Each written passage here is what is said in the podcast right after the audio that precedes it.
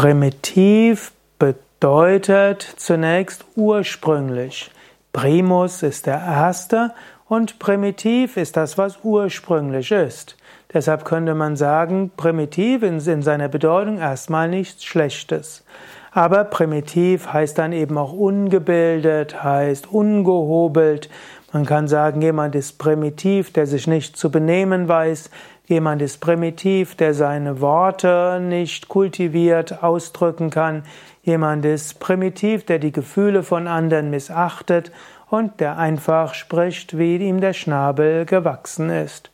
Manchmal hat das Primitive etwas Ursprüngliches und manchmal sind die Menschen, die man als primitiv bezeichnet, eigentlich eher authentisch und mitfühlend und vielleicht auch herzlicher.